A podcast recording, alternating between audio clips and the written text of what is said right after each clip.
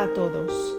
Hoy Luciane Bahía trae a Café con Espiritismo un mensaje en torno al Evangelio según el Espiritismo, el capítulo 9, intitulado Bienaventurados los que son mansos y pacíficos, donde encontramos el mensaje La paciencia, ofrecido por un espíritu amigo en Habre en el año 1862. Como sabemos, el espíritu amigo, según la revelación de la mediunidad bendecida de Divaldo Pereira Franco, es el espíritu Joana de Angelis. En ese texto, la benefactora inicia sus reflexiones afirmando que el dolor es una bendición que Dios envía a sus elegidos. E inevitablemente podremos cuestionarnos, ¿cómo el dolor puede ser una bendición? ¿Por qué dolor a los elegidos de Dios? Elegido es todo aquel que es objeto de elección, de preferencia. Por lo tanto, ¿quién son los elegidos de Dios? Dios, conforme nos enseña la doctrina de los espíritus, es la inteligencia suprema, causa primaria de todas las cosas, soberanamente justo y bueno. Luego, ser elegidos de Dios no puede ser un privilegio, una concesión, pero algo que viene de una conquista, del trabajo, del esfuerzo, como nos enseñan sus leyes, la de justicia, amor y caridad. De esta forma, ser elegido es para aquel que busca el camino del autoperfeccionamiento, que procura vencer en sí mismo sus propias malas inclinaciones que en todo busca a Dios, aunque ande inmerso en sus propias imperfecciones.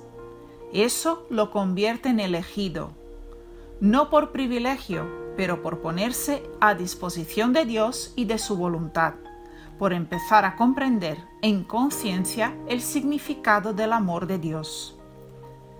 Para estos, la bendición del dolor responsable por la dilapidación de la piedra bruta interior para el alcance del diamante brillante, resplandeciente, que de manera alguna es, por casualidad, injusta o impiedosa.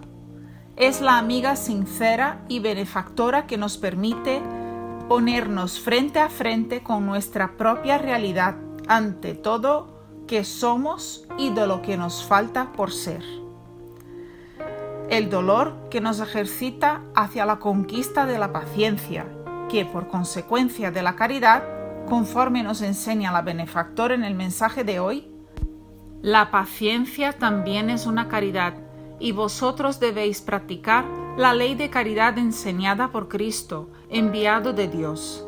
La caridad, que consiste en la limosna que se da a los pobres, es la más fácil de todas pero hay una mucho más penosa y por consecuencia mucho más meritoria.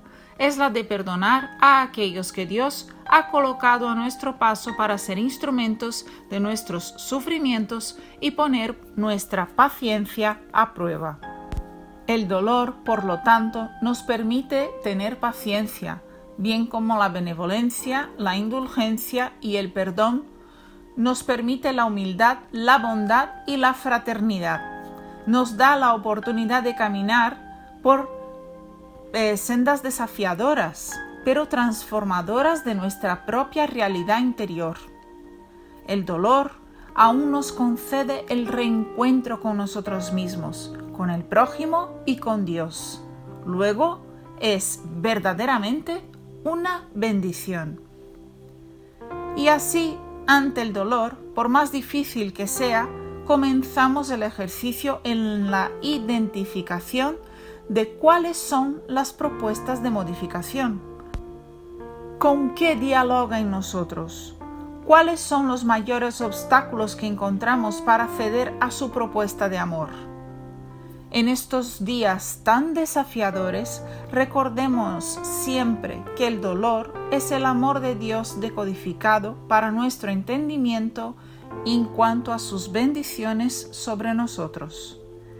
Y así, con las palabras finales, el Espíritu amigo, en el mensaje objeto de nuestras reflexiones, dice, Ánimo amigos, Cristo es vuestro modelo.